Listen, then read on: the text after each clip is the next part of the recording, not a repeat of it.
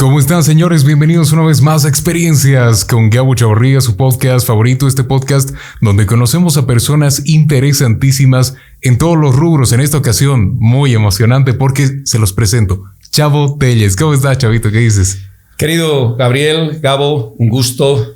Te agradezco eh, infinitamente el poderme haber haberte fijado en mí y el poder estar muy dichoso aquí en tu entrevista y poder compartir un par de eh, momentos eh, de mi vida y de lo que tú puedas eh, preguntarme. Gracias, Che, de, lo mucho que podemos hablar contigo, súper polifacético, además que súper ocupado realmente, así que te agradezco aquí por, por haberte dado ese tiempito.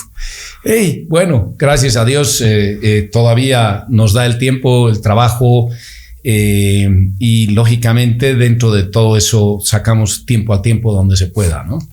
Gracias, Che, muy amable. Saben que una de las partes más emocionantes de traerlo a Chavo es que justamente es una persona que ha sabido complementar lo mucho que hablamos en las entrevistas, que es tal vez el trabajo, la profesionalización, con la aventura, con el hobby, con la pasión que al final te da la energía misma, de lo que vamos a hablar en toda la entrevista. Pero por primera pregunta, y qué es lo que caracteriza el programa, Chavito, es que tú mismo te definas, porque tal vez yo puedo definirte de una manera que no es. Así que, ¿quién es Chavo Telles? Bueno, eh, gracias. Mira, eh, mi nombre eh, es Gustavo Telles Sauma. mi madre, Mercedes Sauma Cúncar. Mi padre fallecido, Gustavo Telles Orías. mi hermano, Ricardo Telles. Tengo mi esposa, Gabriela Siles Lora. Y tengo cinco hijos. Eh, y seis podría decir con mi sobrina querida, que es la hija de mi hermano, que también es como hija mía. Y eh, un, hogar hermoso, una familia muy unida, muy querendones, eh, muy apegados. Y bueno, estamos ya con los tres mayores profesionales, podríamos decir y las, las dos menorcitas que están todavía en colegio. ¿no? Eh, eh, soy odontólogo eh, de profesión y dentro de mi especialidad es la ortodoncia. Me considero una persona mm, alegre, una persona muy simple, una persona en la cual trato de ser lo más sincero posible con, con la amistad con la persona eh, que me pida una ayuda o un trabajo. En realidad trato de ser lo más sencillo posible. Como dicen, eh, un perfil bajo es lo que más me gusta y tratar de, al ser alegre, eh, ser una persona de compartir y poder ayudar a personas que puedan mm, necesitar o en todo caso estar siempre presto para los amigos o para las personas que puedan necesitar de mi persona. Miércoles, esa definición. Se te nota alegre, eso es lo bueno y eso es lo, que destaco de ti, que la primera vez que te vi ya, ya andabas con la sonrisa. es que hay que ir promocionando también la profesión, ¿no? Sí, sí, sí. con la sonrisa. Bueno, sí, gracias a Dios, como digo, eh, eh, eh, voy contando, soy de, he estudiado en el Sagrado Corazón los 12 años. la educación podríamos decir, medio dura todavía, puro hombres. Eh, soy de la poderosa promoción 80. eh, ahí tu, tu señor padre, mi compañero, y muchos otros grandes hermanos, porque eh, eh, ese curso, esos, en esas épocas los cursos eran, digamos, numerosos, pero estábamos hablando de 39, 40 personas, ¿no? ahora es espantoso. ahora son 100, 100 y tantos, 120 y, ni se conocen, ¿no? En cambio, en esos entonces, todos unidos, sí o no, para unos buenos, para otros malos, para otro el, el, el, antipático, el chinchi, el amoroso, el cariñoso, en fin, eh, de todos definimos, pero después eh, saliendo, todos somos amigos, todos somos hermanos y, siempre tratamos de ser. Eh, posteriormente em, estudié en la Universidad San Francisco Javier, una época muy, todavía diríamos yo, gloriosa, porque grandes docentes me han tocado. una etapa en la que estudié semestralizado, pude hacer un tiempo un poco más corto, podríamos decir, algunos meses, ¿no? porque al ser semestralizado se podía ganar, se podía eh, materias y demás cosas, que egresé relativamente joven, 23 años, creo que estaba o casi por cumplir 24. Eh, posteriormente a eso, eh, tuve la suerte de hacer una especialización, se me dio sobre el tema ortodoncia, inicialmente en una clínica muy, muy famosa que hubo en La Paz, la Clínica del Sur, que estaba a cargo, trabajaban los doctores Jaime Aguilar y Carlos Costas, eh, un cirujano maxilofacial y el otro el ortodoncista, que en realidad el doctor Jaime Aguilar ha sido mi mentor, donde ahí sí se aprendió lo que es la odontología, ¿no? Porque eh, como en todo, ¿no? La universidad eh, te dan el puntapié, te dan el inicio, te dan las pautas, pero es distinta la realidad y es distinto el, en el momento de poder hacer el trabajo. Eh, Después de eso, eh, tuve la suerte de conseguir una beca que me fui a, Córdoba, a la Argentina. Estuve ahí una temporadita haciendo la ortodoncia. Y ya después del año 90 eh, retorné ya aquí para instalarme en Sucre. Wow. O sea que la historia parte en Sucre cuando volviste desde el 90. Eh, sí, bueno, en realidad, claro, me fui desde... Primero hice, hice eh, eh, esos tabús que habían antes, ¿no? O sea, haces el cuartel o no haces el cuartel. o haces eh, que se llama el año de provincia, porque era año de provincia, o no haces, ¿no? Entonces todo el mundo decía, ¿cómo? ¿Cómo vas a hacer? ¿Cómo vas a hacer el cuartel? Estás loco. el año de provincia, peor, estás mucho más loco. Pero el cuartel no pude hacer porque yo un año antes de salir de bachiller, el 79 eh, tuve un accidente, un accidente grave que estuve casi todo un año. Eh, eh, se volcó la movilidad viniendo del aeropuerto, yo estaba de pasajero y, tuve prácticamente un año que estuve medio, medio entre aquí y allá, como dice, ¿no? Tuve fracturas de cráneo y demás cuestiones, pero gracias a Dios salimos bien. Entonces no pude hacer el, cuartel en ese entonces. ahí el, el el año de provincia. El año de provincia eh, se dio porque tuve la suerte de ser eh, uno de mis padrinos, fue el ex rector en ese entonces, doctor Jorge Zamora Hernández, que estaba de rector, y él, la idea y, el principio era conseguirme una beca para poder salir a especializarme afuera pero no logró, a eso le vino ya la enfermedad, le vino un poco y después eh, terminó habiendo otro tipo de situaciones. Pero ahí en ese interín andaba como que deambulando. Mm. Y, bueno, pues como todo joven, eh, uno tiene una etapa, una etapa bohemia, ¿no es verdad? Entonces, donde puede cometer muchos errores y, y en ese momento uno no los ve como errores, o puede cometer muchos eh, actos buenos que tampoco los ves por, por la juventud, porque es joven en ese momento. Eh, a mí me gustaba, yo era muy amiguero, me gustaba la guitarra, me gustaba el grupo, el churrasco, siempre me gusta, ¿no?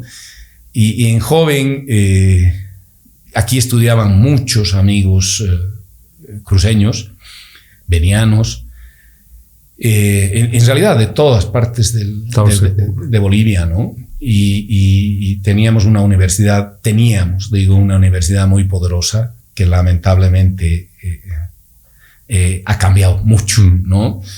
Entonces, em, los chicos que venían, obviamente, eran como encarcelados, ¿no? Mm. estudiaban, pero el momento que tenían libre, pucha, era un desbande.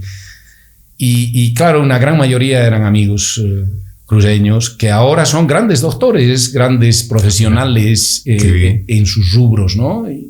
Inimaginable. Gente muy, muy, muy, muy capaz, muy interesante que eh, comanda Santa Cruz. son algunos ya las amistades, tanto en mi profesión y como en otras profesiones, ¿no?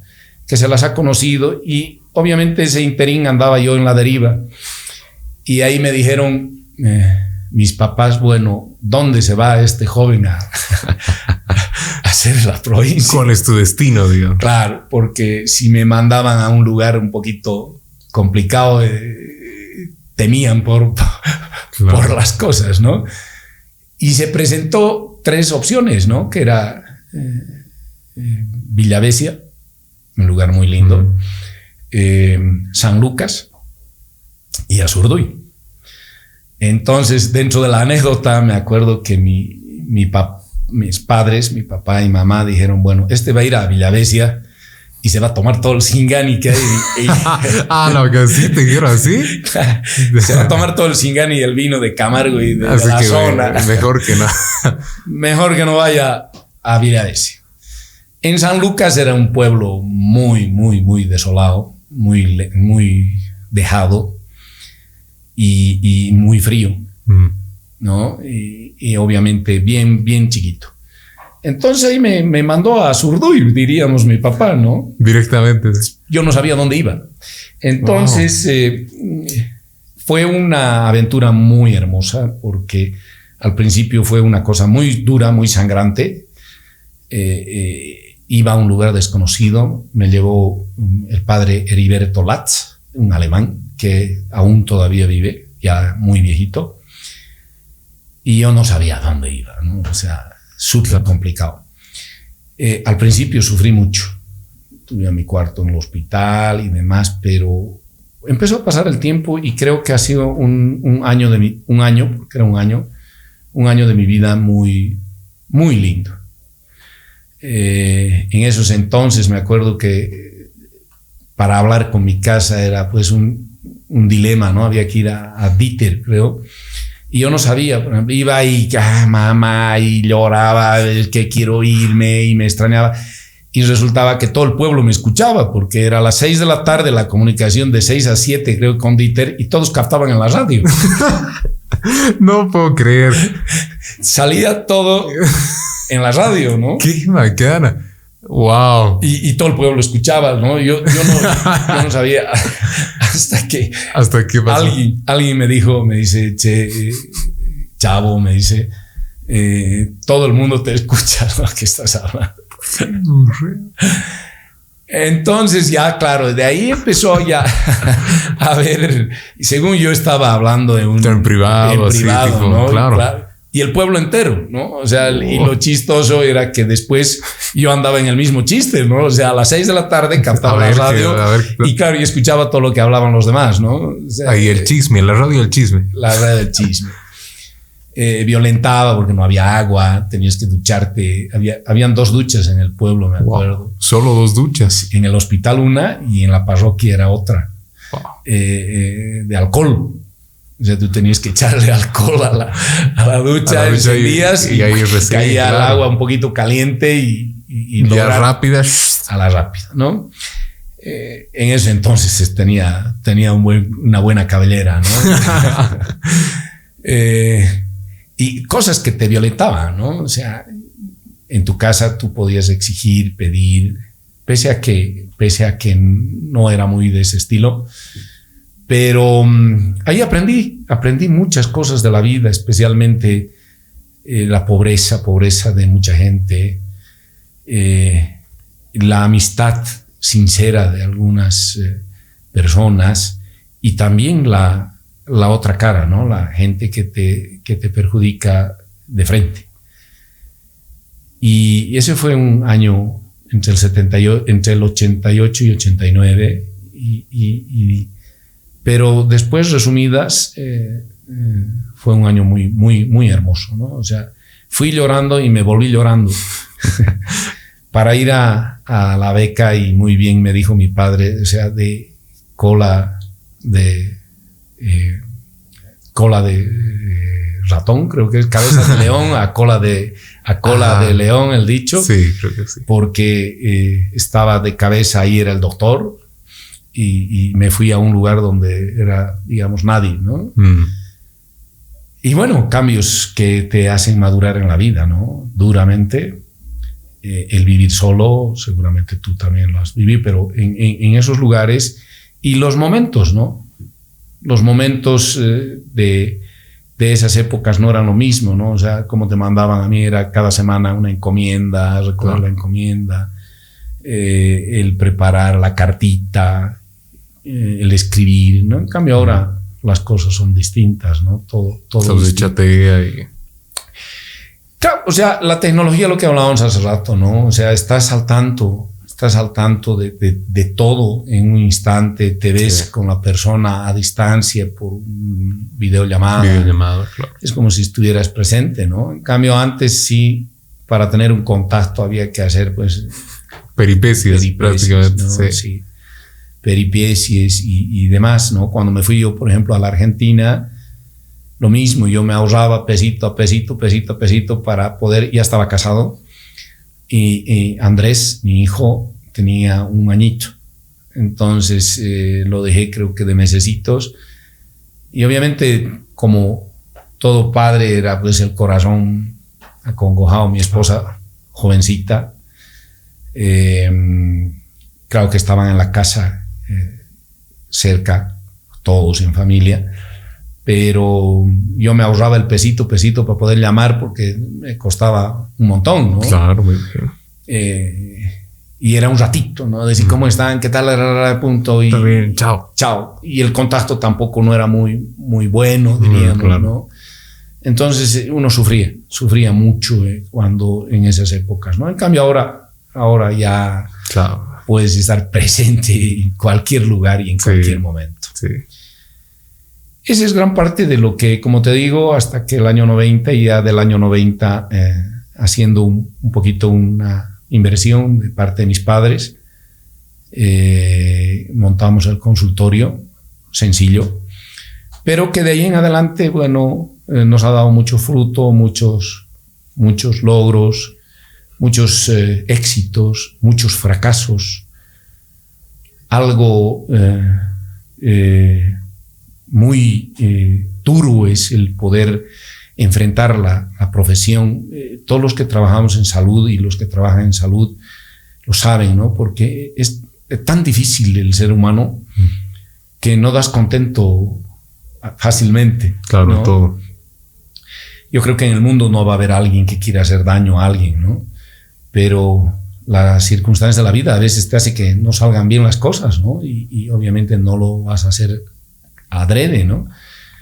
Eh, otra cosa es la negligencia, ¿no? Claro, sí, Otra cosa es la negligencia y otra cosa es que, que, sabiendo las cosas las hagas, las hagas mal o que las tuerzas claro. al sentido comercial con la salud, que, es lo, que es lo que tristemente pasa hoy, ¿no? Sí, bastante, sí. Eh, da pena porque hay gente que realmente no puede, ¿no? y, a veces pudiendo, aún pudiendo, eh, no puedes, ¿no? No, no, no te da a veces las circunstancias. En esta época de la vida ha, habido gente que ha entrado, pero a la quiebra total por la salud, ¿no? Por la salud. Y eso, eso me choca, ¿no? Es algo que, eh, no, no, no, no concibo hasta ahora, ¿no? Que se haya especulado tanto con, con los medicamentos, con, los, eh, con ciertas cosas por la, por la terrible situación que seguimos viviendo y que a costas de eso mucha gente se ha hecho mucha plata, ¿no? Y, pero aún así ha habido gente que con tanta plata igual les ha tocado estar al otro lado ahora y, gracias a Dios, eh, eh, bendito digo, sea el Señor, todavía estamos aquí. De Sí. Qué bueno, y siempre gracias a él, ¿no? Porque todo, todo pasa y al final una de esas cosas, seguro, seguro sabrás, es que se siente, ¿no? Cuando uno estudia en esta parte de, la provincia y tengo bastante audiencia de, medicina, es que es un, algo que cambia tu vida totalmente, porque tú decías, y me quedo con algo que, que decías, que claro, venimos aquí a Sucre donde tal vez es una ciudad, todavía no eras alguien, ¿no? y vas a un lugar donde puedes ser el todo de muchas personas que te consideran prácticamente un líder de, todo el pueblo. Ese, ese cambio, ¿tú crees que es importante que lo vivan los estudiantes? ¿Te sirvió? Sí, sí, sí, sí. Eh, eh, es que, mira lo que te decía, ¿no? Ha cambiado tanto, tanto, tanto la, la parte de la educación que es una pena en el tema, en el tema universitario. Eh, si antes tristemente, o sea, felizmente antes nuestra universidad era la puntal eh, a nivel de Bolivia y no solamente a nivel de Bolivia, ahora tristemente podríamos decir que no sé si está en los últimos lugares, pero está raspando. Es posible que, que si alguien me escucha va a decir, este está loco, ¿no? depende, depende de qué lado estás, ¿no? O sea, si, si yo político y docente o profesor o metido en el tema, te voy a decir que todo está mil por mil, ¿no? Pero eh, desde otro punto de vista, al que le toca, eh, te doy un ejemplo, mi, mi hijo para, eh, él es ingeniero químico, trabaja ahorita en la INTI, en La Paz, y ha salido por mérito, ha, ganado una beca a la, a la, Plata en Buenos Aires, que le ha dado la universidad, ha ido, ha egresado y después ha terminado titulándose aquí y fue a hacer su pasantía a la INTI, a La Paz, y lo ha agarrado. Pero él, em, para hacer una maestría, porque diplomados hay a cada instante, ¿no? Para hacer una maestría, eh, lo más barato, 10, 15 mil dólares. ¿no? O sea, imagínate dónde, pero presentas currículum, a, lo que voy, presentas currículum y eh, pones tus diplomados o pones tus cositas que has hecho en la Universidad de San Francisco de Javier y no las toman en cuenta. Mm. No las toman en cuenta. O sea, están tomadas en cuenta la Univalle, la Universidad Católica, la UDABOL, Santa Cruz, lugares donde es La Paz, Santa Cruz, Cochabamba y obviamente sus universidades. O sea, la, nuestra lamentablemente ven y lo ponen a un lado. Y él me dice, tristemente pasado esto porque no me los han tomado ni siquiera en cuenta. Y eso es una pena porque lamentablemente eh, ha ido decayendo mucho, mucho. Eh, como, como tristemente en muchas cosas que tenemos aquí en nuestro Sucre, ¿no? Si vemos cada paso, si no es un problema. Ahora mismo, ejemplo, creo que están en líos por aumento de salario, digamos. A mí me, daría vergüenza que me perdonen porque es posible, vuelvo a repetir, que, que esté tocando la, el, la llaga, la una cosa que, que muchas veces a veces es mejor no decir o mejor decirla sin anestesia, porque cuando duele, duele, ¿no? Eh, es, eh, es, algo que, que eh, no sé, la situación del mundo entero y, en particular de nosotros que somos pobres, pedimos, digamos, más donde todavía no hay. Es sumamente complicado, ¿no? Mm. Vemos en, en, el departamento que fábricas están yendo al tacho, pero la parte política nos está destrozando. Y realmente eh, una empresa creo que hay está chao y después eh, la gente sigue con sueldos pero impresionantes donde realmente eh, no, no, no, no sé cómo, cómo pueden digamos llegar a veces esa gente a tener tanto eh, en ese sentido, pero si estamos yendo hacia abajo, no estamos yendo hacia arriba. Claro. Yo te acepto que tengas, vayas, pidas, pero si vas arriba. Sí, es que vamos arriba, claro. claro. ¿no? En caso, si estás ahí, es, es, quedar ahí, ¿no? O sea, son cosas que no entra, me imagino, a ti y a mucha gente que, que entiende que nos cuesta el, el, tener que ganarlo el peso, especialmente independientes como, como soy yo eh, eh, la situación se ha puesto cada vez mucho más cuesta arriba, ¿no? Mm. Y, muy difícil en estas circunstancias, creo que de la, de la vida, ¿no? Claro, porque además, o sea, lo que decías, una sociedad no se, no se mueve incluso sin los independientes, porque los independientes son una de las bases fundamentales para que la sociedad se mueva. Y hasta a veces ellos son los que más batallan ese es el tema, porque no, no ven, si bien también es ese tema, que no ven un salario en específico, solo ven meses buenos, meses malos, sin embargo, ellos son los que también atienden a los asalariados. Entonces ven de, de, frente esa realidad. Sí, sí, sí. En realidad el, independiente creo que ahorita es el que está más complicado, ¿no? Porque mm. te viene impuestos, te viene las... Eh, las compras, el mantener, el hacer, el, el prepararte, el estar en lo posible en, la punta. Mm. En cambio, el asalariado, eh, eh, bueno, pues cumple lo que tiene que hacer y al mes va a llegar ¿no? su, sueldito. Cosa que, que, en las circunstancias de mi vida, eh, a un principio, a mí, a mí me hubiera gustado, yo hubiera querido ser docente. es algo que, que, que quise he tenido la oportunidad, pero lamentablemente eh, es algo muy difícil, ¿no? O sea, mm. eh, a mí me gusta la sinceridad, me gusta la honradez y ser la lealtad especialmente. Y cuando me cuando fui invitado a la universidad, eh, fui con mucho desprendimiento, pero tuve, tuve mucha, mucha traba, mucha, mucha tranca de, mm. de, la, de los eh, eh, en esos entonces eh, dinosaurios, podríamos decir, que en realidad era el, docente o los que manejaban y, cuando uno quería hacer ciertas cosas no dejaron, al final terminé, terminé desistiendo y no, no, no me, no me, mm, no logré y no continué porque realmente tenías que hacer el amén a lo que mm. se decía y, no, no hacer lo que en realidad querías tú, digamos, plantear, cambiar, modificar, no te deja. No permitía. No, y ahora mismo. La sarcopenia es la disminución de la masa muscular. La causa más frecuente suele ser la cesación de las actividades laborales y cotidianas.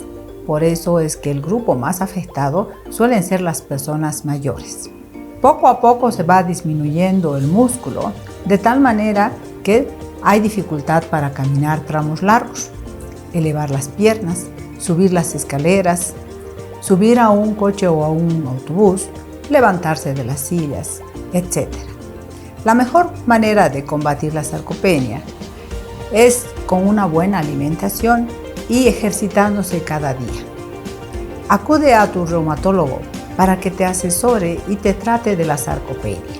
Y no olvides alimentarte bien y practicar ejercicios cada día.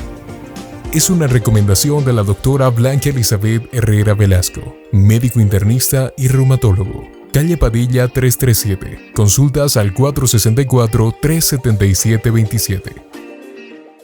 Continuamos, señores, aquí en Experiencias con Gaucho Ri. Bueno, estamos charlando, querido Chavo, de unos temas tan interesantes, complicados, ¿eh? Complicados, pero importante, importante mencionarlos porque también hay que entender que, o sea, nosotros vemos la realidad de una manera, seguro que muy distinta a la de otros, ¿no? Pero esta visión también la comparten muchos. Este tema mencionabas de la universidad, ¿verdad? Eh, sí, como, como, como te iba diciendo, en realidad poco que me perdió el hilo y hasta la, en el momento que nos olvidamos algunas cosas, ¿no? Pero mm, eh, eh, me hubiera gustado, como te, dice, te dije, ser docente, no se pudo. Pero bueno, eh, son cosas que ahora en la vida, mm, antes es lo que te explicaba, digamos, era una locura. Todo el mundo te decía, pues estás loco, ¿cómo vas a entrar a la universidad o, o vas a entrar a una institución o a la caja o a donde sea? Pero si tú como privada puedes ir muy bien, evidentemente en ese entonces estamos hablando que, que, la parte privada iba súper bien, ¿no? Y resulta que ahora se ha dado la vuelta al pastel, ¿no? Ahora eh, todos los asalariados están, diríamos, eh, tranquilos, entre comillas, ¿no? Porque mm, el, el, sueldito fijo les llega a la jubilación, tienen en mi caso, por ejemplo, no, no, tengo jubilación. He ido aportando, sí, pero en este tema de la pandemia se nos ha cortado todo porque ha sido una terrible, ¿no? O sea, si antes teníamos el 100%, yo te digo, ha debido bajar un 70-80% lo que es, eh, lo que es el, el, flujo de pacientes. Peor, eh, hace dos o tres años cuando inició fue de terror. Fue, fue de terror, terror, que me imagino todos han, han pasado. Encima, donde eh, los bancos, las, eh, eh, los impuestos nos iban a ayudar al pueblo, a la gente, a los profesionales, resultamos siendo más deudores. o sea, fue, fue chistoso, ¿no? Porque en, en, la época crítica que se inició, porque fueron creo que tres meses confinados en las casas, no salíamos ni, ni a botar la basura, creo que nos daba miedo. Y, y peor, imagínate, en mi profesión, nadie, pues, no, ni, ni yo tenía las ganas de ir. Imagínate los peligros ayudando a hacer pan en la casa, cocinando a un principio, tratando de divertir a la familia, haciendo un poco de ejercicios, música, tomándonos el primer vino, a la semana el segundo vino, la comida, la familia, después el whisky, después el singanito, que teníamos la dicha de poder tener nosotros. ¿Cómo habrá sido gente que realmente la ha pasado, no? Mm. Eh, Em, y posteriormente no había nada, ¿no? Se acabó todo y tenías que ir al mercado y era como si yo decía esto, esto pasa, mis abuelos, por ejemplo, maternos son, son del Líbano, país árabe, y, tú sabes en Palestina la guerra, la guerrilla que ha habido, y, yo decía, ¿cómo habrán vivido ellos años atrás mm, todo eso? Todo esto, donde hay una guerrilla, donde hay una donde te mataban y seguían matándose y todavía no tanto por ahora, digamos, pero que para ir a comprar pan tenían que ir por, por subterráneos, es lo que contaban las tías, para ir de un extremo a otro, compraban pan y volvían, pero si volvían, era posible que los agarraban presos o, los mataban. Lo liquidaban, claro. Era algo parecido. Decía, aquí que salías al mercado y de repente no sabías si te tenés un enemigo que no lo veías y no lo ves y, salías temblando. Entonces, imagínate irme a mi consultorio a ver la boca de alguien que no sabe sí o no, ¿no? Claro. Eh, y, que se te moría gente, se te morían amigos, se te morían parientes. Eh, fue una crisis, o sea, creo que todo el mundo ha vivido una situación muy, yo hasta ahora sigo, sigo agarrado del techo, como dicen, ¿no? Pero gracias a Dios las vacunas nos han, nos han ayudado mucho y, lógicamente eh, estamos sobre, sobrelevando y esperemos hacer. Entonces, a eso te iba que el, el, asalariado ahora eh, igual recibía sus pesitos y destinaba su, su, dinero. En cambio, el independiente, y resultó que si yo por la tuve un año, el, el 2019, viajamos, usamos la tarjeta de crédito y por decir, creo que mi deuda era 2.000 bolivianos el 2020 que no hubo nada, diríamos, prácticamente el año entero y que a la condonación, condonación, tú te confundiste, son términos que medio que manes, sabes, ¿no? Claro. Y resultó que los 2000 en, en diciembre del año se convirtieron en 8000. Qué burro. ¿No? O sea, y, peor si fueran dólares o no, se convirtieron en una deuda que, que ese perdonazo o ese que se llaman te lo, te lo acumulaban después las deudas que todos tenemos eh, para hacernos una casa o para tener una movilidad o alguna o lo que sea, ¿no? Eh, se han mm, multiplicado, multiplicado, ¿no? Entonces ese tema, entonces no ha habido ninguna ayuda, ¿no? No ha habido. Y ahora mismo, ¿no? O sea, tú vas, eh, hoy, hoy vas al mercado, si el tomate te valía, qué sé yo, 20 pesos por decir el kilo, no estoy hablando de no, no, no sé exactamente, ahora está en 30, 40. Tú vas a una roba de papa, 30, está en, en 40, 50. Y el, es la comida, es el medicamento, es eh, eh, los, las cosas de, del diario. Eh, gente que ha sufrido muchísimo, ¿no? profesionales de salud, especialmente odontólogos, médicos que han sido enfermeras, auxiliares que han sido los que han estado, pero en la trinchera, como se dice, eh, y encima mal pagados, eh, encima sin los medios para poder trabajar, realmente una situación muy, muy, muy complicada. ¿no?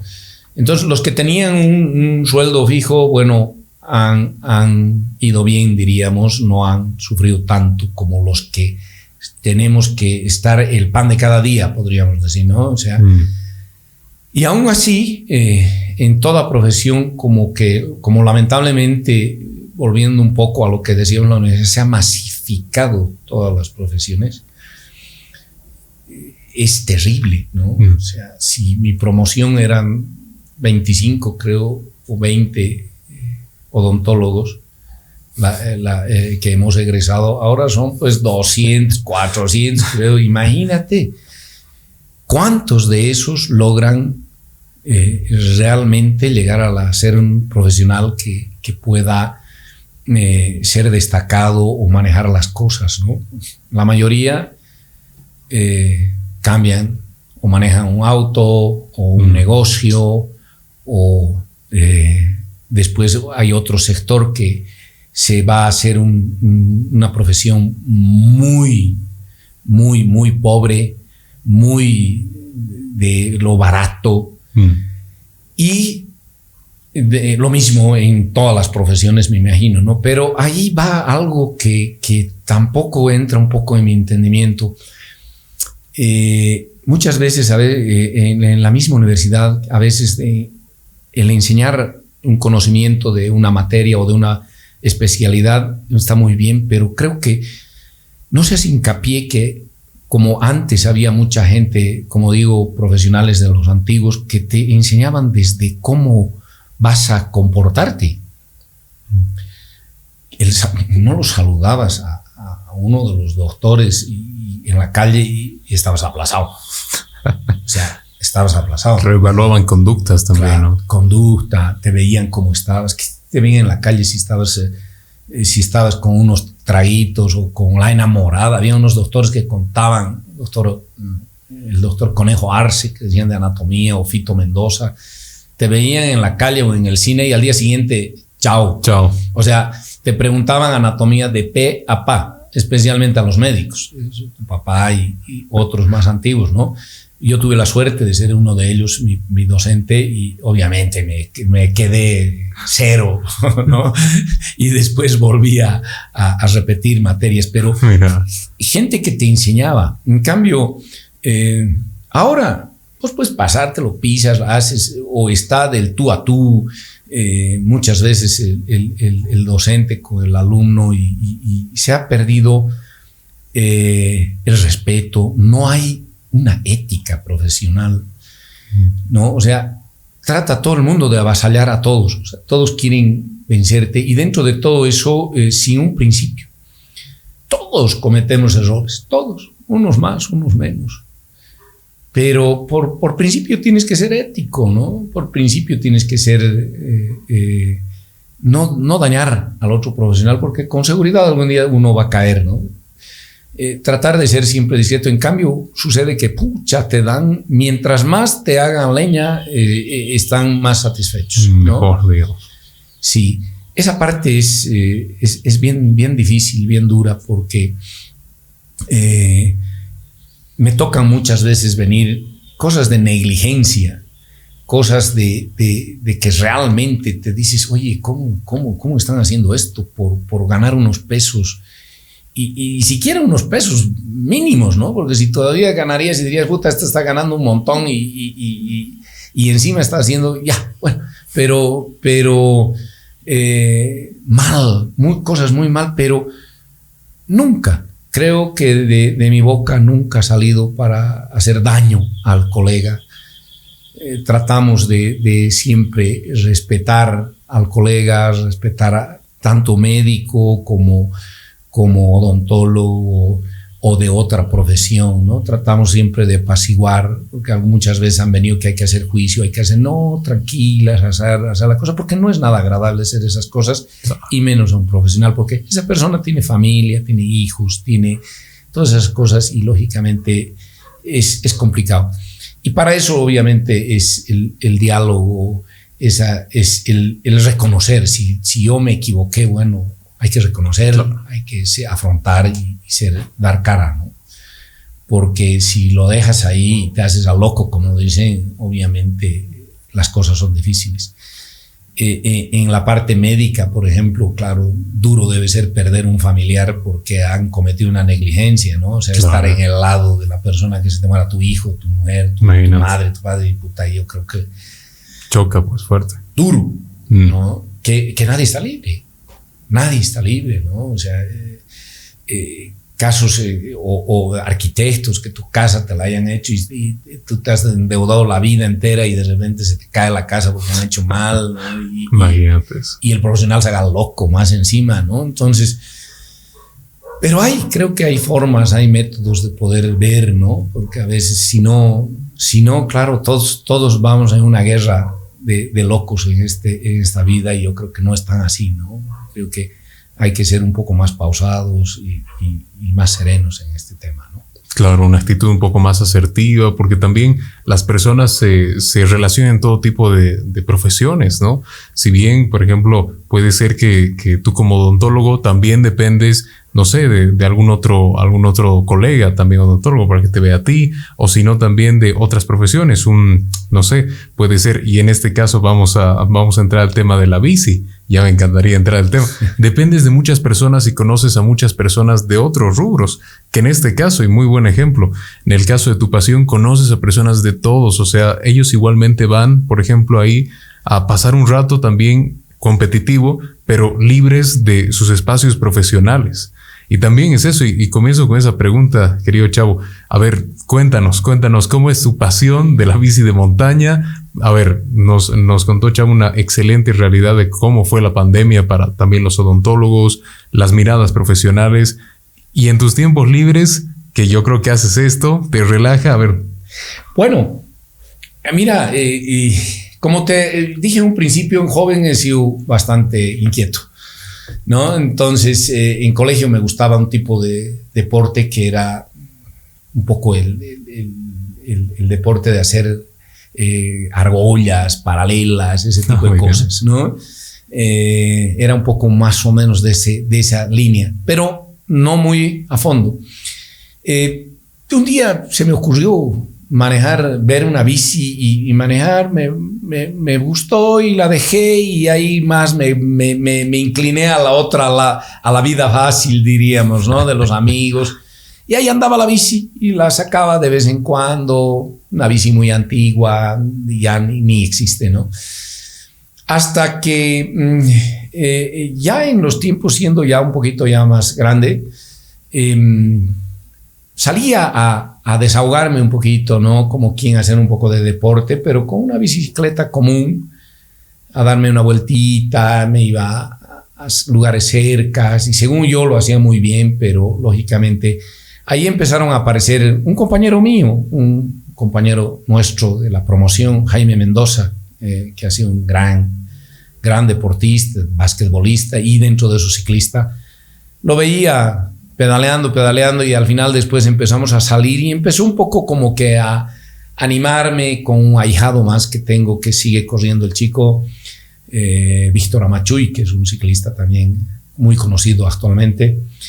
Eh, me, sacaban, iba saliendo, iba en una bici, claro, ellos volaban y yo iba en una bici, pero pesada, pesadísima, de fierro y, y me decían, tienes aptitudes, tienes aptitudes. Yo no, no me, no me lanzaba, Hasta que un día, no sé cómo se me ocurrió conseguir una bicicleta de segunda, tercera o cuarta mano, no sé qué, ya de una marca más, más eh, conocida. Y empecé a notar un rendimiento muy brusco, diríamos, ¿no? De lo que la que manejaba a lo que tenía. Y empecé a, ir a lugares mucho más lejanos eh, y más fácil, más... Eh, empezó así me gustó mucho, a mí siempre me gustó mucho el cross country, ¿no? Eh, en, circuito. Es una habilidad innata, me imagino, porque desde el primer día que empezaron todos me, miraron y me dijeron, oye, guau, tú, ¿dónde has aprendido? Digamos, ¿Con qué estabas hecho para eso? Claro, yo, no, es primera vez, digamos, ¿no? Pero ven a entrenar, ven aquí y empecé, empecé, empezó a entrarme el, el bichito de la, de una bici que la compré de quinta mano, creo, de ahí compré una de tercera, después empecé con una bicicleta un poquito mejor, porque son demasiado caras, ¿no? O sea, estás hablando competitivas. Ahora, ahora estás hablando de, bicis de más de 10 mil dólares. 10, 12 mil dólares. Ahora, si quieres estar en, obviamente no tengo una bici de esa, ¿no? Claro. Eh, no, pero si quieres ir a competir internacionalmente, seguro que hay Claro, claro. Hay gente, hay gente impresionante. Tú ves aquí, o sea, hablamos de nuestro medio, ¿no? Que hay gente que tú verías que no, pero gente que tiene bicis sumamente eh, buenas y, carísimas, ¿no? Y realmente hace la diferencia, ¿tú crees? Sí, sí y no. No, o sea, eh, obviamente, ¿no? Es como si tú te, en, el coche, digamos, vas a correr en, una peta y te corres con un auto preparado, ¿no? O sea, va a haber, por más muy buen piloto que seas, va a haber una diferencia. Eh, estás hablando a veces una bici te, te pesa 15 kilos, 12 kilos, estas preparadas están 7, 8 kilos y, con, un deslice de pero más, más liviano, notas que las subidas puedes ir mucho más rápido. En fin, eh, hay diferencia, ¿no? Entonces, em, ahí empezamos cambiando, teniendo eh, otro tipo de bicis y claro, empezamos ya a integrar el, eh, el equipo chuquisaqueño en la asociación de ciclismo. Hemos salido varias veces campeón mm, en equipo y, además individualmente en cross country, años y atrás, eh, campeones nacionales. Y después medio que me fui un poco separando y no asistiendo. Lo que pasa es que las carreras y las competencias las hacen los domingos. Mm. Y, y, te, toma, te toma toda la mañana entera, ¿no? Y yo soy un muy, muy de casa, ¿no? O sea, eh, mi familia sí o sí lo primero. Sí, sí. Entonces, si yo les decía, no vamos ir el domingo, siempre lo hemos destinado a irnos al campo, tenemos una casita de campo y siempre hemos procurado ir. Eh, entonces, si yo me iba eh, todos los domingos, o sea, cortaba toda la semana que estaban, digamos, antes de pandemia, toda la semana clases, colegios y afanes, el sábado y domingo tratábamos de ir a, al, al campo, despejarnos, estar en esas cosas. Entonces, ahí empecé, aparte que, que, nunca había una regularidad, o sea, no, eran, no son muy puntuales, dicen a las 8, por ejemplo, y generalmente antes, y creo que también todavía ahora, ocho y media, a veces nueve, están tardando y estás ahí como que dando vueltas, ¿no? Entonces, eh, ha hecho eso que me he ido un poco como que separando. Y ahí se ha ido formando, han ido apareciendo grupos ya de amigos que se han empezado a juntar y han empezado a haber carreras a nivel nacional eh, privadas. Privadas donde a veces digo, mm, no van de la mano, no van a ir de la mano nunca, ¿no? La asociación, la federación con las privadas. Con la privada, digamos, en la federación, tú vas a ir y pagas por decirte 10 pesos una carrera y en una privada te puede salir hasta 300 bolivianos, ¿no? Entonces, eh, eh, es lógico que no, no, no, la va a competir el que, el que puede pagarla esa carrera y, no el otro, ¿no? Sea, te estoy hablando, por ejemplo, de grandes carreras como, hablábamos antes de, Extra. Hay una carrera que es la, la, madre de las batallas, digo, ¿no? Que es la, la Yolosa La Cumbre en La Paz. Es desde Coroico hasta la cumbre de, de, de La Paz. Son... Eh, yo particularmente he hecho alrededor de seis horas, seis horas y, fracción. He corrido tres, cuatro años. Y, como te decía, eh, los que conocen o los que saben, es una, es una primero es un, es un paraíso, pero hermoso, ¿no? O sea, estás corriendo sobre la de subida, todo es subida, todo. ¿no? Los 75, casi 80 kilómetros es subida, subida, subida. Claro, es resistencia. Sí. Eh, Coroico Chuspipata es el primer tramo que es el de camino de tierra por el camino de la muerte, que es un espectáculo. ¿no? O sea, fascinante. Alucinante. O sea, yo he conocido esa zona, siempre el camino de la muerte, todo el mundo turístico y todo el mundo dice y todo el mundo habla, pero eh, vivirlo y estar ahí en esos cambios climáticos que te digo, o sea, sales en una tormenta de lluvia, por decirte, tropical de esa zona, y los ríos hermosos, y vas, llueve y llueve y llueve y partes y vas quebradas, esquivando y sigues el camino que se te derrumbó, que vas pasando, una parte caminando, otra parte que vas haciendo, normalmente es, eh, normalmente es camino estable. y de repente no ves a dos metros, porque hay una neblina, tan, tan, tan densa que no ves nada y tienes que ir como que bordeando tu lado izquierdo, ¿no? Porque el lado derecho es algo donde ya no, no, no verías nunca más nada. y de repente te, te, vuelve a abrir y un sol ya también radiante. Todo despejado. Todo despejado y empiezas a ir, a ir, a ir, a ir y, y en Chuspipata te hagas una granizada.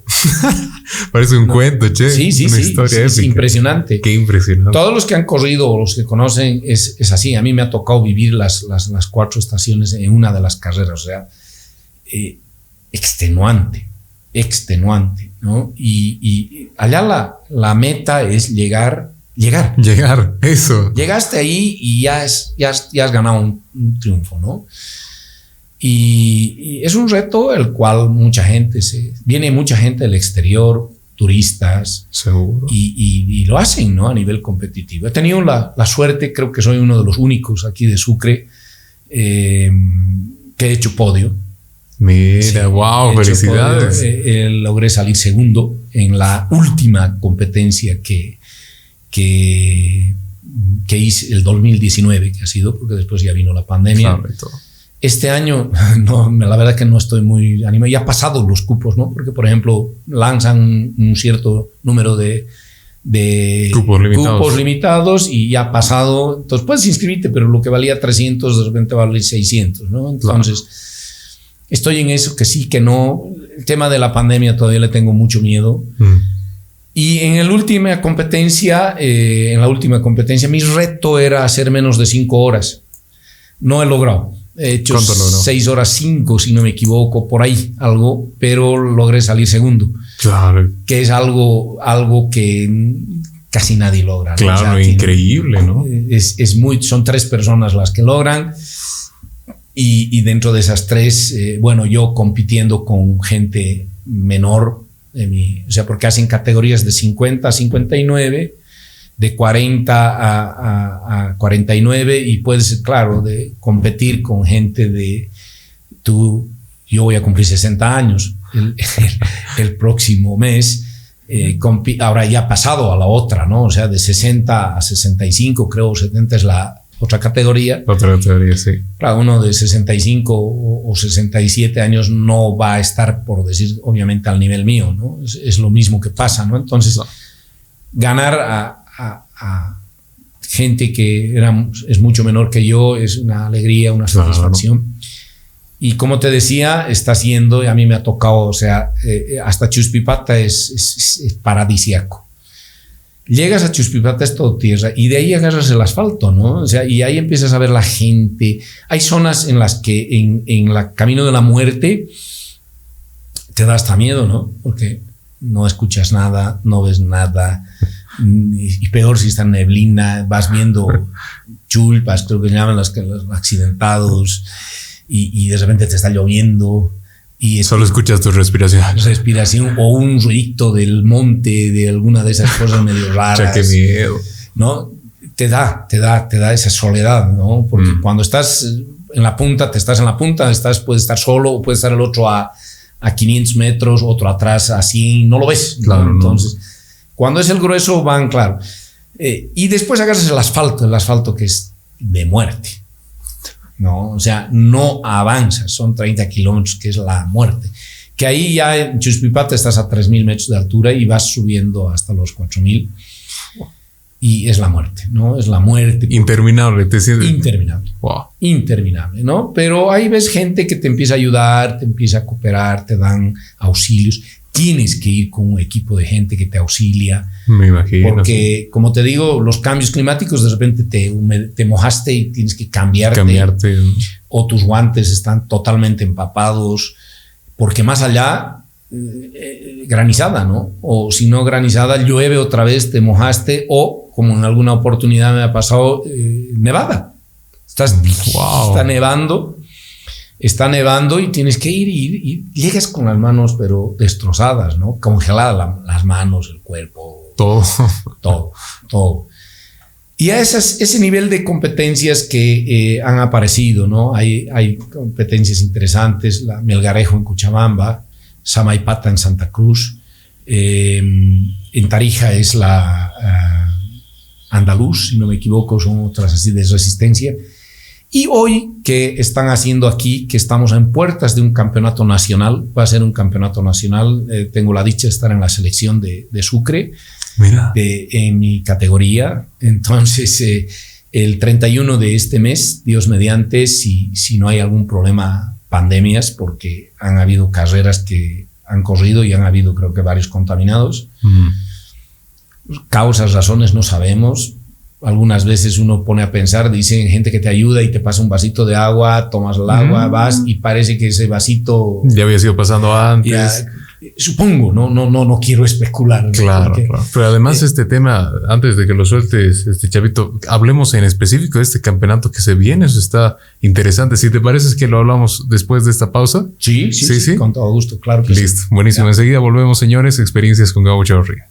La sarcopenia es la disminución de la masa muscular. La causa más frecuente suele ser la cesación de las actividades laborales y cotidianas. Por eso es que el grupo más afectado suelen ser las personas mayores. Poco a poco se va disminuyendo el músculo de tal manera que hay dificultad para caminar tramos largos, elevar las piernas, subir las escaleras, subir a un coche o a un autobús levantarse de las sillas, etc. La mejor manera de combatir la sarcopenia es con una buena alimentación y ejercitándose cada día. Acude a tu reumatólogo para que te asesore y te trate de la sarcopenia. Y no olvides alimentarte bien y practicar ejercicios cada día. Es una recomendación de la doctora Blanca Elizabeth Herrera Velasco, médico internista y reumatólogo. Calle Padilla 337. Consultas al 464-377-27. Volvemos, señores, experiencias con Gabo Chavarría. Chavito, nos estabas contando de tu pasión. Realmente yo me quedaba así impactado pensando, porque claro, y quiero tocar este tema muy fundamental, que la bici, es decir, cualquier deporte, en, este, en tu caso el de la bici, pues claro, o sea, puede que evidentemente hayan ganas, que incluso hayan carreras, pero algo que es determinante en la bici, en los costos de la bici. Además que no solamente es irte con tu bici, tiene con tu jean, digamos tu camisa, es todo el equipo. Sí, ¿Cómo fuiste construyendo tu propio equipo poco a poco, me imagino? Bueno, como te comenté un poco que a un principio iba, claro, con mi tenisito, con mis cosas, un busito y demás, eh, iniciando, pero todo tiene pues una tecnología. O sea, tú vas, eh, para los pedales no, no son los pedales tradicionales que, que, usamos o usa la gente. Estos son trabas que te trabas en el zapato, eso ah, vas, vas enganchado. Los son zapatos especiales. Especiales, sí. O sea, vas bici y, piloto un solo. Un solo. Entonces, eh, trabas, tenerte un buen casco y lógicamente las calzas que, que vas haciendo. Pero eso es lo que eh, a veces eh, lo más importante es eh, la disciplina, ¿no? El entrenar, entrenar, entrenar y entrenar. Encima del entrenar, eh, estar súper bien alimentado, tienes que tener cierto régimen de alimentación, vitaminas. Ya, bueno, yo te digo, eh, en mis años, ¿no? O sea, no, no, yo ya tengo que cuidar un, desgarre, tengo que cuidar mm. una caída, tengo que cuidar, pero en el momento te olvidas, ¿no? Porque te segregas tanta adrenalina y tanta pasión, le estás tirando una bajada de, por decirte, la bajada de Cachimayo y si te das cuenta estás bajando 50 kilómetros por hora en un camino, por darte un ejemplo, ¿no? En un camino totalmente roto y, se te presentó una cosa y si no tienes el dominio, te sacas, como dicen, la mugre y, estás a un pelo, ¿no? Sea, es, algo que es eh, em, bien, bien eh, eh, en tus cinco sentidos y lógicamente para eso tienes que tener un entrenamiento bien riguroso. Esa partecita a mí es la que un poco me cuesta porque ya en realidad, eh, antes de la pandemia, digamos, era, yo soy bien madrugador, siempre he sido. Cinco de la mañana yo ya estaba en la bici y estaba por, por los cerros dándome mi vuelta. O todavía era de noche. Eh, en verano no tanto, ¿no? Pero en el invierno sí de noche y tenías que ir con linternita y tenías que ir bien protegido, bien abrigado y demás cosas, ¿no? Pero una vez que empezó la pandemia me daba miedo levantarme a las 7 a mi casa, ¿no? Entonces eh, cambié las, las, las horas. Eh, cuando la pandemia, me acuerdo que tengo mi casita en Yotala y eran tres meses o cuatro que no había bajado, no había visto, no sabía qué pasaba. La, la, empleada que tenemos no se le había pagado un sueldo, me preocupaba, no tenían cómo seguramente alimentar. Y dije, ¿qué hago? ¿Qué hago? Y me lancé, me lancé a ir a, a, verla. Entonces me fui en un, pero así en una zozobra, en un silencio total hasta la abra. Eh, de ahí me fui a Sari, de Asari a Siwayo, que se llama, pero, pero era, era de terror sea, de día estaba hablando a 9 de la mañana y donde normalmente yo siempre he ido solo, eh, porque lamentablemente no tengo alguna compañía de, de, amigo de mi edad que pueda ir, porque es difícil. Sí voy con chicos más, más jóvenes en los cuales agarramos ritmo. Eh, y de terror, de terror. Mira, me daba espanto. Yo dije, me va a salir un fantasma, me va a salir un puma, porque todavía hablaban que, que los animales estaban saliendo. Mira, fue para mí la, la, ida más estresante que fui a Yotala. A mi empleada mejor la vi, porque creo que llegó y lloraba porque no tenía un peso la, la doña y no sabía cómo comprarle. Hicimos y estuve dos minutos y me volví porque no querías estar en contacto con gente. Me volví por la misma zona y fue para llorar, o sea, una del mediodía, me acuerdo la, una de la tarde, y lo mismo, andaba así, que, que, mirando que alguien me persiga y algo que me va a hacer, fue horrible, ¿no? Pero eh, eh, entonces cambiamos ahí, empecé a cambiar mis horarios en la tarde, que después empecé a trabajar solo en la mañana, dos pacientes en la mañana, después tres, empezamos así, y claro, la tarde la tenía como que cerrada, nadie trabajaba. Entonces en las tardes me iba a manejar bici, a entrenar lo más que podía. Pero ahora ya, bueno, como estamos como que volviendo a la normalidad, eh, se hace más pesado el tema, ¿no? Mm. Eh, en las madrugadas es difícil porque tengo miedo de resfriarme y ahora todo resfrío es, es complicado, ¿no? O, sea, mm. o, es COVID o es, o es COVID, ¿no? Entonces, sí. sí. ¿no? Entonces, eh, eh, como que es difícil el tema. Es duro porque tienes que tener una disciplina en la alimentación, eh, cuidarte mucho de ciertas comidas, bebidas, eh, que yo prácticamente no, no, no, no soy tan, tan estricto en ese tema, ¿no? O sea, no me voy a privar de tomarme un vino, tomarme eh, me gusta con mi mamá que ya es mayorcita, nos tomamos mi esposa, los sábados nos tomamos un whiskycito previo al almuerzo, hasta dos. Yo aprovecho, me tomo tres, digamos, como aperitivos y después el almuerzo, ¿no? Que eso, digamos, está prohibido ahora que vamos a tener un campeonato próximo que te decía. Claro, sí. La cosa es eh, alimentarse bien, carbohidratos, proteínas, eh, horarios, descansar, y obviamente es difícil porque con el trabajo, con las cosas, preocupaciones, es, es, difícil, ¿no? Y, así muchos de, los apasionados ya de nuestra edad eh, seguramente lo llevan, ¿no? Entonces, a eso tiene que ver el entrenamiento, ¿no? Ahora, por ejemplo, desde una semana y media que he dejado de ir a entrenar, la pasada, Sí, en mi casa tengo una bicicleta estacionaria y tengo un pequeño gimnasito que seguía el ritmo, digamos, pero no es lo mismo. He ido ayer, me he ido a hacer 45 kilómetros, que ha sido una cosa relativamente suave, te podría decir. Mira, pero eh, a un ritmo con el cual tienes que ser eh, instruido, dirigido, se llaman zonas donde, de trabajo, de calentamiento, de entrenamiento, de aeróbico, del umbral y de, y de, de, ya tu máximo, ¿no? Entonces, donde tienes que ir entrenando, tienes que saber dónde, cómo, qué ritmo, qué cadencia. Eh, es toda una ciencia, ¿no? En realidad eh, es todo un estudio donde si quieres hacerlo bien tienes que en lo posible hacer. Y que lamentablemente En nuestro medio no hay, pues es, es, es, difícil, poca, pocas veces. Hoy, ayer creo que ha habido un curso de cómo hidratarte, cómo comer, el antes, el durante y el después, de una carrera. Interesante. Eh, pero no es como hay en otros lados, ¿no? Que son escuelas que tú puedes aprender o tienes gente, si alguien que te entrena, te entrena, digamos, lo que ve en el internet y te lo dice y, eh, bueno, es, es, es, bien difícil.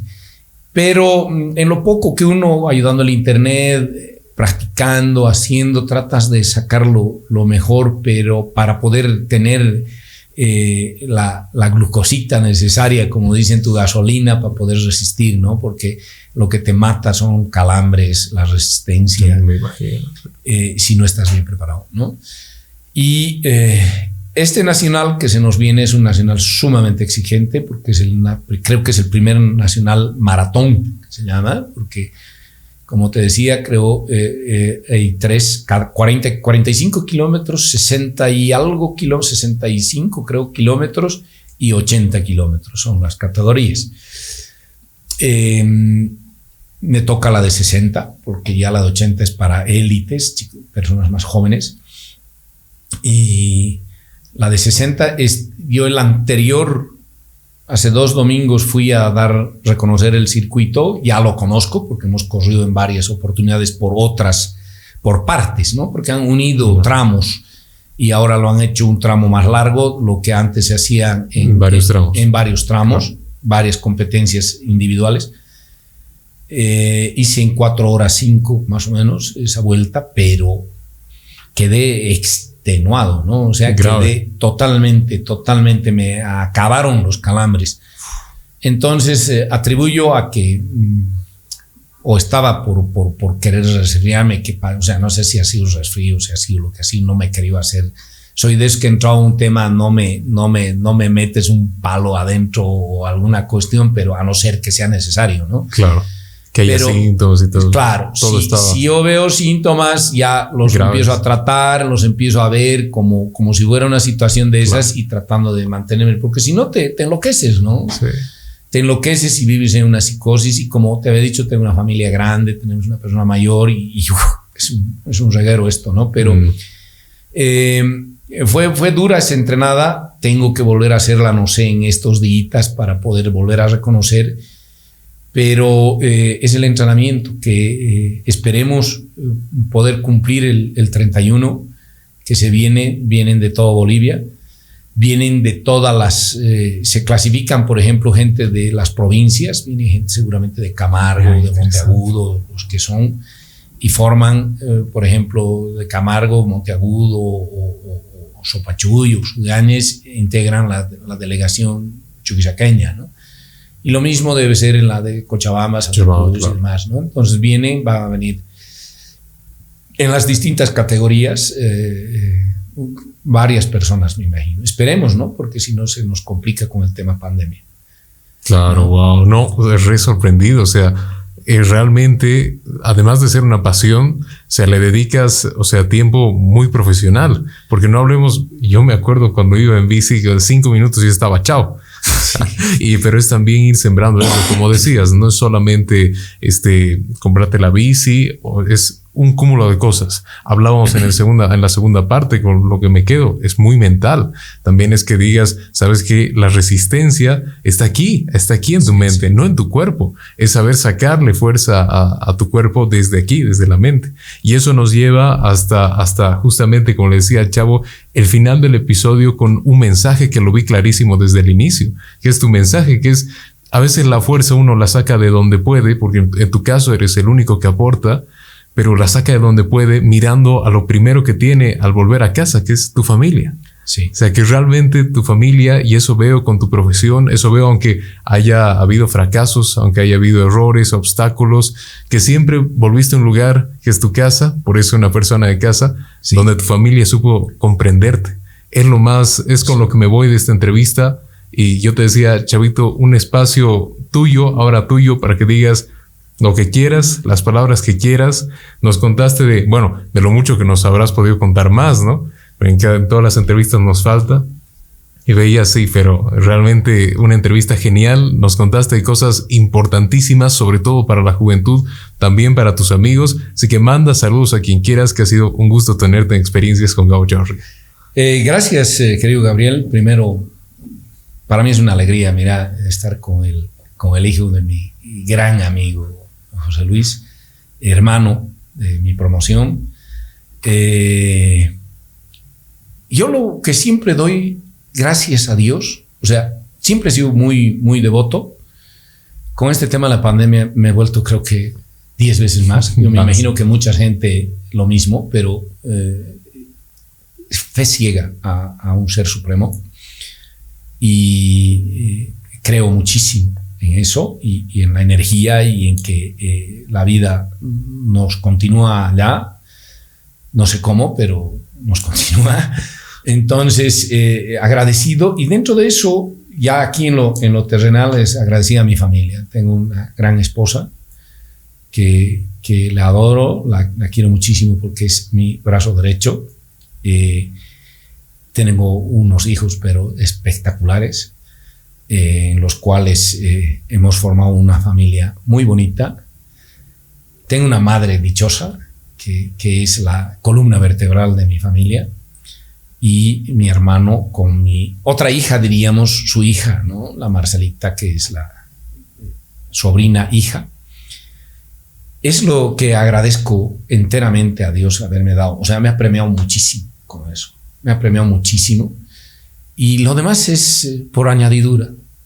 Lo único que pido es que, me dé más fuerza, que me dé un, años más de poder cumplir, especialmente con mi hijita la menor que tiene 11 añitos. Eh, eh, la mayor treinta y tantos y, la menor 11. Entonces, eh, y ahí van ¿no? surtidos los otros. Que me dé fuerzas. Creo que cada día me bendice porque siempre, donde no hay, aparece alguna cosita y siempre hay eso. Me da salud, me da fuerza para poder hacer el deporte. Eh, transmitir, eso, eso es lo que me encanta a mí, que, que los chicos jóvenes tienen que divertirse, o sea, tienen que tomar sus tragos, tienen que salir, tienen que hacer todos, ser jóvenes, pues es una sola vez la vida, una sola. Ah, hasta los tragos está bien, ¿no? Ya más allá es, es, complicado, ¿no? Eh, eh, transmitir, y ahí está el deporte, el deporte es vida. Y, y, uno dice, no, uno tiene edad para hacer, no, a mí, a mí me vieras, yo he cambiado la movilidad por bici. Desde la pandemia ando en bici, calle arriba, calle abajo. Mira. Voy a mi trabajo y vuelvo a mi trabajo en bici. bici Hoy vengo, en dos minutos estoy de mi trabajo a mi casa o mi trancadera. Me meto como si fuera un muchacho de quinceañero por, en contrarruta, en la acera, me hago reñir, me, me, pulen por a un lado y cuando me saco el barbijo me dice, doctor, ay. Soy su paciente, sí, claro, Estoy yendo justo a la... ¿no? Entonces, no, es, es algo que odio que digamos hay gente que mientras más va pasando los años te vas poniendo más serio, digamos aquí que cómo no, no, no por Dios, tienes que ser alegre. Me gusta la cumbia, me gusta bailar la cumbia, me gusta eh, disfrutar, bailo con mis hijos, los saco. Es, es, algo que es hermoso y que como te digo, la, la, transmitir eso a los jóvenes, a los amigos. Tengo muchos amigos eh, eh, diríamos, pero así grandes amigos, creo que solo mi familia. Solo mi familia. No es lo único, porque por un lado, por otro lado, me dicen mis hijos, vos conoces a todo el mundo. Me dice, sí, unos más, unos menos, pero eh, los grandes amigos eh, son, creo que no llegas con, con, a contar con los dedos de una mano, ¿no? Son muy pocos, muy pocos. Y es, eh, creo, es el mensaje, eh, el, transmitir de que el deporte, el trabajo, el ser honrado, eh, el no ser politiquero, el, el, ser justo, correcto, creo que el ser supremo nos ayuda y nos bendice, querido Gabo. Wow, yo, yo, iba a anotar en un libro ahí de memorias. No, excelente. Chavito, un, un, muy buen mensaje. En una palabra, aprovecho de preguntarte esto corto, solo una palabra. ¿Qué es lo que más te gusta de ti? Ay, caramba. Creo que eh, un poco mi carácter. Tu carácter. Sí, sí, sí. Eh, pero mm, soy volátil. el carácter, eh, el carácter así jovial, me gusta ser chistoso, molestar, así. Muchas veces es, a veces con los amigos, con los pacientes. En mi casa a veces soy un poco cascarrabia, ¿no? Pero no porque, por, por ser, en mi casa ya me han dominado, yo les digo, ¿no? Antes no entraba el perro, no pisaba mi casa, ahora el perro está en mi cama, digamos. Entonces, eh, no es que sea yo mal, pero sino, mm, para mí cuando yo me enojo es una impotencia. Mm. Es, es, es el nervio, cuando veo que no puedo hacer algo, no puedo cuidar o porque se cayó mi hija o porque mi mamá se enfermó o porque mi esposa tiene... Y, Ahí, reniego y hago y estallo, pero es por impotencia, por, por los nervios, por las cosas, pero no es que yo sea, creo que no me considero una persona de mal humor, soy más bien al contrario una persona muy alegre y muy jovial en el sentido, como te decía, me gusta la cumbia, escucho cumbia y empiezo a bailar ese rato, ¿no? O sea, donde, donde sea. Eh, y me gusta compartir con los amigos, tomarme con pocos, o sea, donde me siento cómodo. Claro. Donde me siento feliz, donde si voy a ir, eh, por decirte, donde tu papá o donde alguien que pueda hacer que me cuide. Si yo, por ejemplo, por alegre me, me paso, me va a cuidar, no me va a criticar o me va a hacer algo. Eh, ese es, ese es, eso es lo grave que a veces eh, tenemos, ¿no? y el chuquisaqueño a veces en particular, ¿no? Que te, te, hace y te incita a que hagas algunas cosas para que después estés de, de, títer, digamos, ¿no? Claro. pero no. Eh, es algo que eh, eso podría ser. Una persona relativamente alegre, podría decirte. Realmente, yo igual me quedo con, con esa parte tuya que es la que deslumbra cuando te ven, la actitud, la alegría. Y bueno, querido Chavo, después de tu mensaje, nos despedimos también de ustedes. Gracias, gracias a ti, Chavo, otra vez por el tiempo, Che. Lo, lo, valoro muchísimo. Y a ustedes, señores, señoras, jóvenes, realmente nos escuchan de todo. Un abrazo como siempre, un saludo, bendiciones a todos y será hasta la siguiente semana de experiencias con Gabo Chaurría. Nos vamos. Chao, chao, que esté muy bien. Chao.